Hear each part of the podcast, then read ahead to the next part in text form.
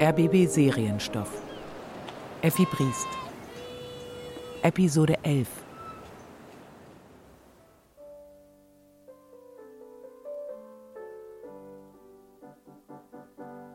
Effi bewohnte in Ems das Erdgeschoss einer reizenden kleinen Villa, gemeinsam mit der Geheimrätin Zwicker. In ihrem zwischen ihren zwei Wohnzimmern gelegenen gemeinschaftlichen Salon mit Blick auf den Garten stand ein Palisanderflügel, auf dem Effi dann und wann spielte. Die Zwicker war ganz unmusikalisch. Sie beschränkte sich im Wesentlichen darauf, für Tannhäuser zu schwärmen und Effi über ihren seligen Geheimrat Zwicker und das liebe alte Berlin zu informieren. Und dann diese Vergnügungsörter in der Umgebung. Hm. Schon ihre bloßen Namen umschließen eine Welt von Angst und Sorge. Ja, Sie lächeln. Ich weiß Bescheid. Unser liebes altes Berlin. Zwicker fuhr immer nach Saatwinkel. Wenn ich das Wort höre, gibt es mir noch jetzt einen Stich ins Herz. Hm. Haben Sie nie von Landpartien gehört? Doch, gewiss. Ich wollte, Innstetten hätte mehr Sinn dafür. Überlegen Sie sich das, liebe Freundin. Überlegen Sie sich das. Stützt sich Ihr Misstrauen auf etwas Schmerzliches, das Sie persönlich erlebt haben? Schmerzliches. Ach, meine Liebe, Schmerzliches. Das ist ein zu großes Wort. Auch dennoch, wenn man vielleicht wirklich manches erlebt hat. Schmerzlich ist einfach zu viel, viel zu viel. Und dann hat man doch schließlich auch seine Hilfsmittel und Gegenkräfte. Sie dürfen dergleichen nicht zu so tragisch nehmen. Ihr Herr Gemahl war ja auch wohl älter als Innstetten.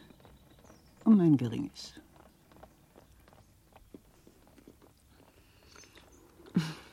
Und das, was man gute Sitte nennt, ist doch immer noch eine Macht.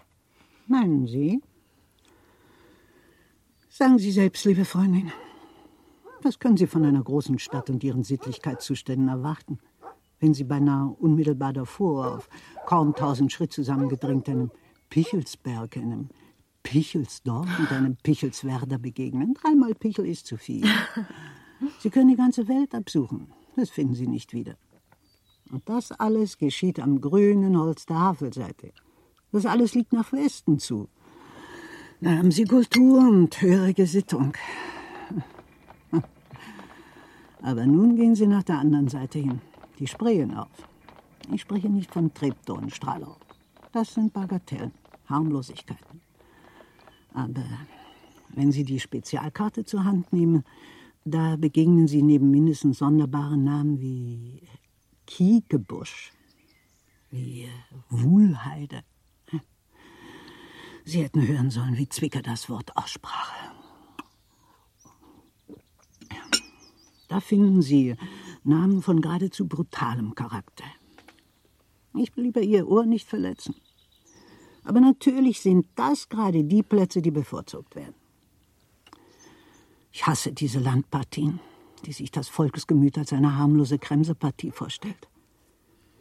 In Wahrheit aber schlummern hier die Keime einer sozialen Revolution. Wenn ich sage soziale Revolution, so meine ich natürlich moralische Revolution. Alles andere ist bereits wieder überholt. Schon Zwicker hat mir noch in seinen letzten Tagen gesagt, glaube mir, Sophie, Saturn frisst seine Kinder. Nach dem Frühstück, das die Damen nicht im Salon, sondern auf einem Vorplatz eingenommen hatten, von dem aus drei Stufen nach dem Garten hinunterführten, waren sowohl Effi wie die Geheimrätin emsig mit ihrer Handarbeit beschäftigt.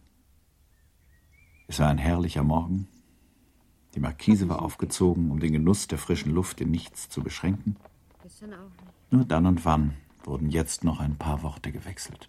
Ich begreife nicht, dass ich schon seit vier Tagen keinen Brief habe. Er schreibt sonst täglich. Ob Annie krank ist? Oder er selbst? Sie werden erfahren, liebe Freundin, dass er gesund ist. Ganz gesund. Es muss doch schon neun sein. Und der Postbote war noch immer nicht da.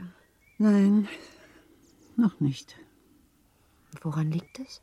Natürlich an dem Postboten. Ich hab's ihm schon gesagt, das sei die reine Lotterei. Und wie ihm das Haar sitzt. Ich glaube, der weiß gar nicht, was ein Scheitel ist. Sie sind mal wieder zu streng. Denken Sie doch Postbote und so Tag aus, Tag ein bei der ewigen Hitze. Es gibt doch andere, die zwingen's. Wo es drinsteckt, da geht es auch. Aber ich sehe, Sie hören nur noch mit halbem Ohr zu. Natürlich. Jetzt hat er sich drüben blicken lassen und da fliegt denn das Herz hinüber und nimmt die Liebesworte vorweg aus dem Brief heraus. Neue. Und was bringen Sie uns heute? Der Postbote war mittlerweile bis an den Tisch herangetreten und packte aus mehrere Zeitungen, zwei Friseuranzeigen und für Effi auch einen großen eingeschriebenen Brief. Sie unterschrieb und der Postbote ging wieder. Die Zwicker überflog die Friseuranzeigen und lachte über die Preisermäßigungen für Haarwaschen. Effi hörte nicht hin. Sie drehte den ihrerseits empfangenen Brief zwischen den Fingern und hatte eine ihr unerklärliche Scheu, ihn zu öffnen. Eingeschrieben und mit zwei großen Siegeln gesiegelt und ein dickes Kuvert. Was bedeutet das? Poststempel Hohenkremmen? Die Adresse mit der Handschrift der Mutter. Von Innstetten, es war der fünfte Tag, wieder keine Zeile. Sie nahm eine Stickschere und schnitt die Längsseite des Briefes langsam auf.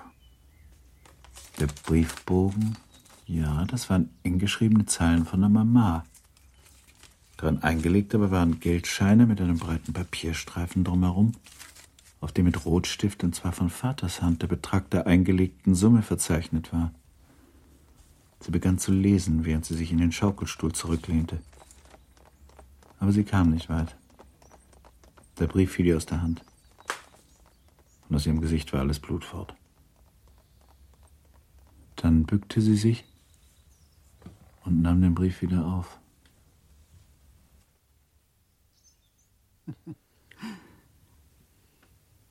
Was ist Ihnen denn? Schlechte Nachrichten? Effi nickte, Ich möchte ein Glas Wasser. gab aber weiter keine Antwort und bat nur um ein Glas Wasser. Es wird vorübergehen. Aber ich möchte mich doch einen Augenblick zurückziehen. Sie stand auf und ging in den Salon zurück. Hier war sie sichtlich froh, einen Halt zu finden und sich in dem Flügel entlang fühlen zu können. So kam sie bis in ihr Zimmer. Tappend und suchend öffnete sie die Tür. Als sie das Bett an der Wand gegenüber erreicht hatte, brach sie ohnmächtig zusammen. Minuten vergingen. Effi erholte sich wieder. Sie setzte sich auf einen am Fenster stehenden Stuhl und sah auf die Straße hinaus. Wenn da doch Lärm und Streit gewesen wäre. Aber nur der Sonnenschein lag auf dem Weg. Dazwischen die Schatten, die die Bäume warfen. Das Gefühl des Alleinseins in der Welt überkam sie mit seiner ganzen Schwere. Vor einer Stunde noch eine glückliche Frau. Und nun? Sie hatte nur den Anfang des Briefs gelesen. Aber das war genug. Wohin? Sie hatte keine Antwort darauf. Auf dem Tisch vor ihr lag der Brief. Aber ihr fehlte der Mut, weiterzulesen. Was kann schon noch gesagt werden, das ich mir nicht schon selber gesagt habe? Der, durch den alles gekommen ist, der ist tot. Eine Rückkehr nach Hause gibt es nicht mehr. In ein paar Wochen wird die Scheidung ausgesprochen sein. Das Kind wird man dem Vater lassen. Natürlich. Ich bin schuldig. Und eine Schuldige kann ihr Kind nicht erziehen. Und wovon auch?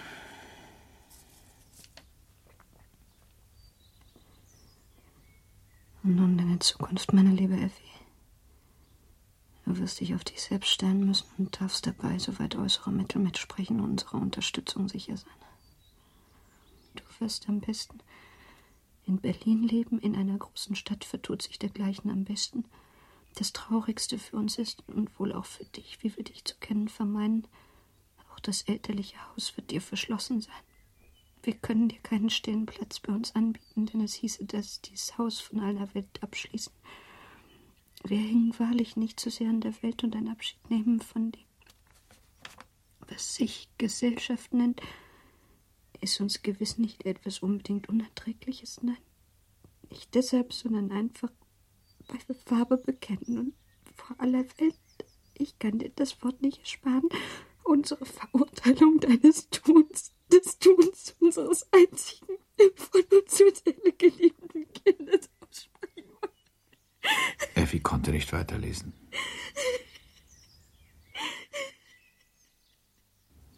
Eine halbe Stunde später.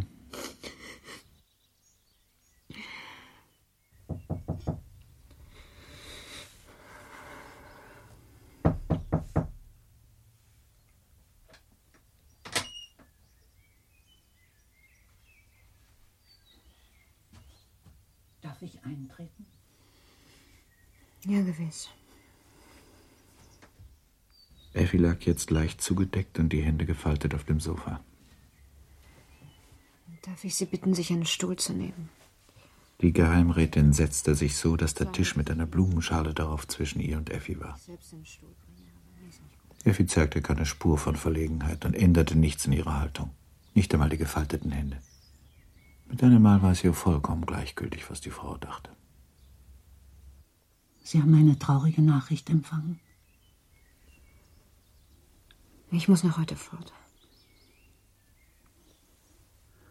Ich möchte nicht zudringlich erscheinen, aber ist es etwas mit Annie?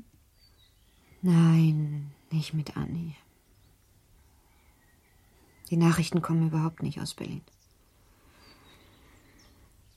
Meine Mutter hat Sorgen um mich. Nun will ich versuchen, sie zu zerstreuen. Oder wenn ich das nicht kann, wenigstens an Ort und Stelle sein. Es ist mir sehr begreiflich. Aber dass sie heute schon fort war, wie schade. Jetzt fangen die schönen Tage doch erst an.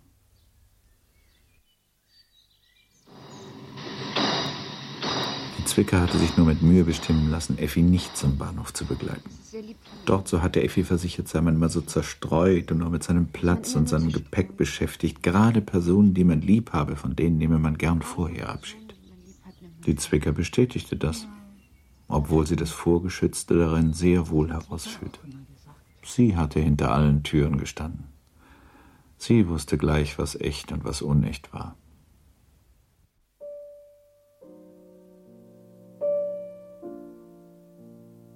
Drei Jahre später. Effi bewohnte seit fast ebenso langer Zeit eine kleine Wohnung in der Königgrätzer Straße, zwischen Askanischem Platz und Hallischem Tor. Ein Vorder-, ein Hinterzimmer, Küche, so durchschnittsmäßig und alltäglich wie nur möglich. Sie las viel, sie stickte, sie legte Passions und sie spielte Chopin.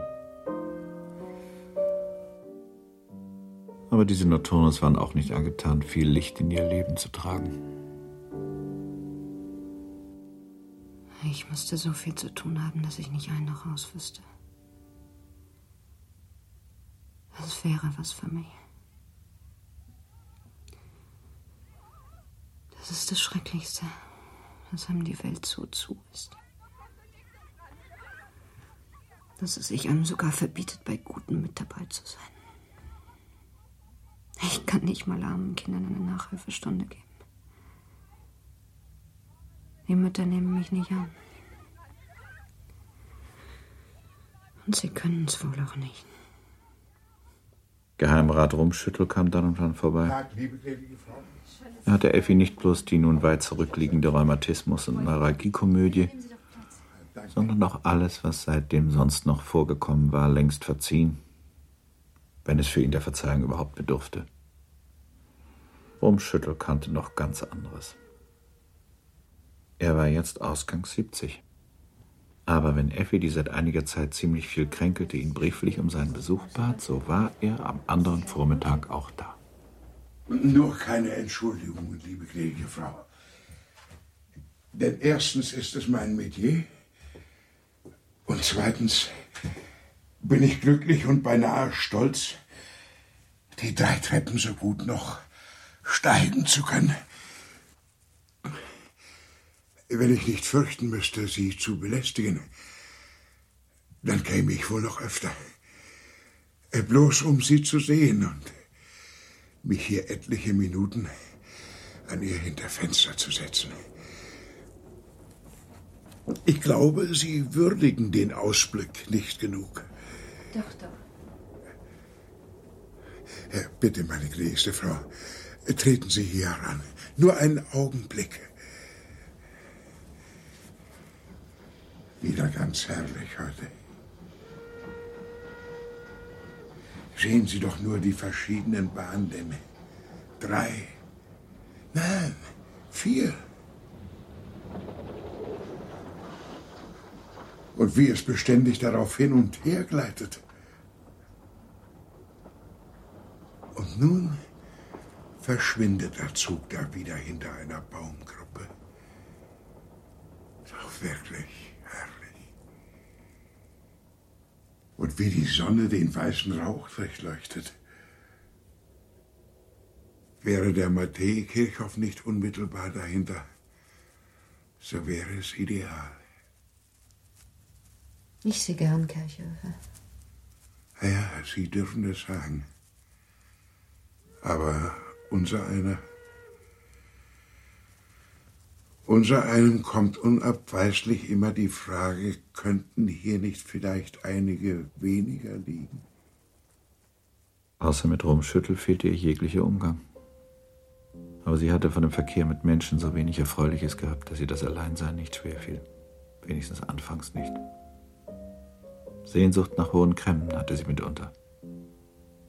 Mit einer wahren Leidenschaft. Und noch leidenschaftlicher sehnte sie sich dann nach Annie wiederzusehen. Es war doch ihr Kind. Und wenn sie dem nachhing und sich gleichzeitig der Tripelli erinnerte. Die ist so klein. In Mittelafrika kann man sicher sein, plötzlich einem alten Bekannten zu begegnen. Ja, dann war sie mit Recht verwundert, Annie noch nie getroffen zu haben. Aber auch das sollte sich eines Tages ändern.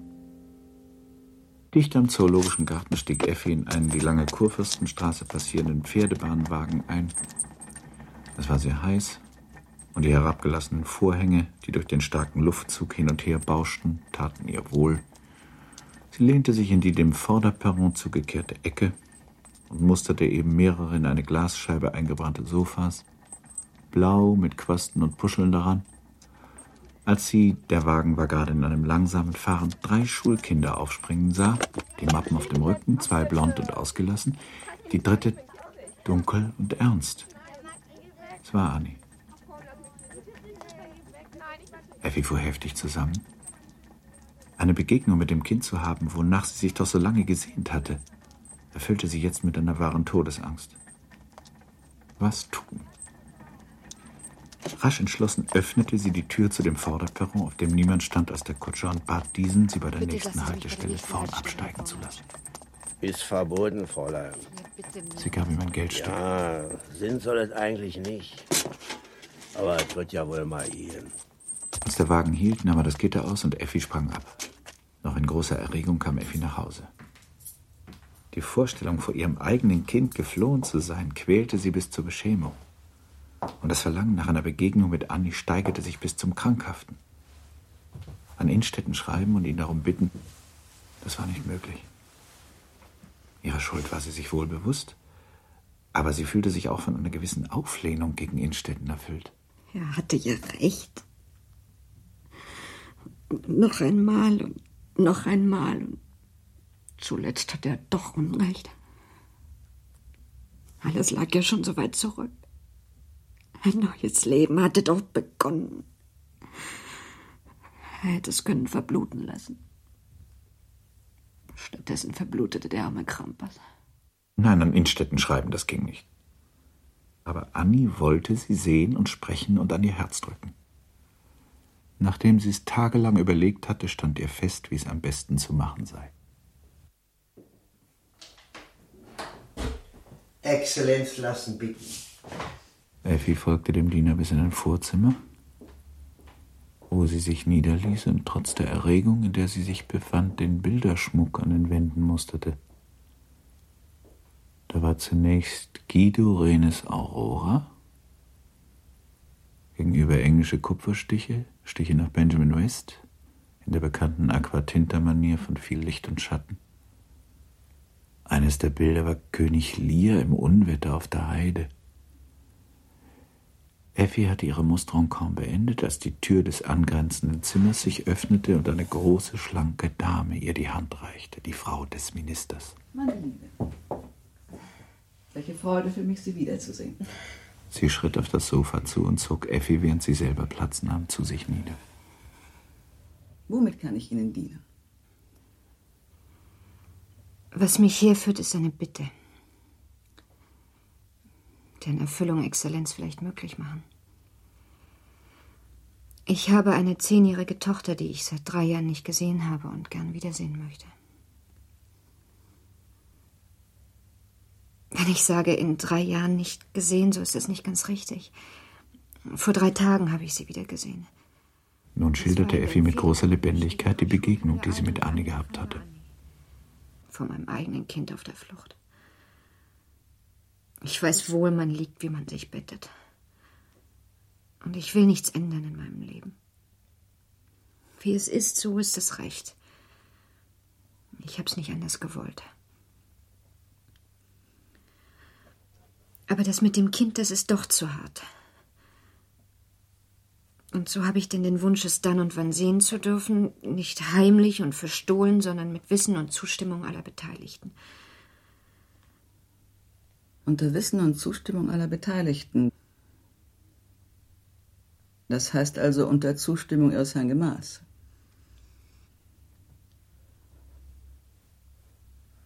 Ich weiß, dass seine Erziehung dahin geht, das Kind von der Mutter fernzuhalten. Ein Verfahren, über das ich mir kein Urteil erlaube. Vielleicht, dass er recht hat. Verzeihen Sie mir diese Bemerkung.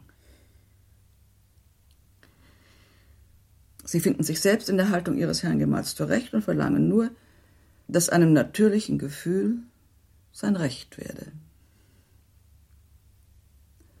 Wohl dem schönsten unserer Gefühle. Wenigstens wir Frauen werden uns darin finden, treffe ich es? In allem. Und so soll ich denn die Erlaubnis zu gelegentlichen Begegnungen erwirken. In Ihrem Hause, wo Sie versuchen können, sich das Herz Ihres Kindes zurückzuerobern. Ja, bitte.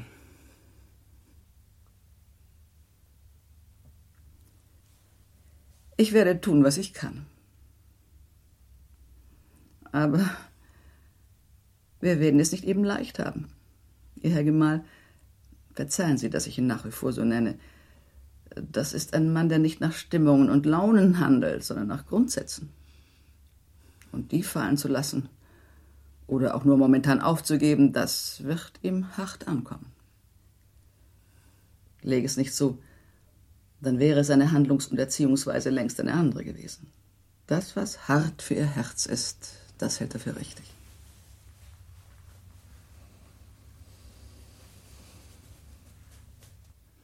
So wäre es vielleicht besser, meine Bitte zurückzunehmen. Nicht doch. Ich wollte nur das Tun Ihres Herrn Gemahls erklären und nicht zu sagen rechtfertigen. Und ich wollte zugleich die Schwierigkeiten andeuten, auf die wir aller Wahrscheinlichkeit nach stoßen werden. Aber ich denke, wir zwingen es trotzdem. Denn wir Frauen wissen mancherlei durchzusetzen, wenn wir es klug einleiten und den Bogen nicht überspannen. Übermorgen früh haben Sie ein paar Zeilen von mir, die Ihnen sagen werden, ob ich es klug, das heißt glücklich eingeleitet habe oder nicht. Ich denke, Sie werden Ihr Kind wiedersehen. Es soll ja ein sehr schönes Mädchen sein. Nicht zu verwundern. Effi Briest von Theodor Fontane. Mit Cordula Tranto als Effi, Ursula Krieg als Geheimrätin Zwicker und Paul Edwin Roth als Erzähler. Regie Rudolf Nölte.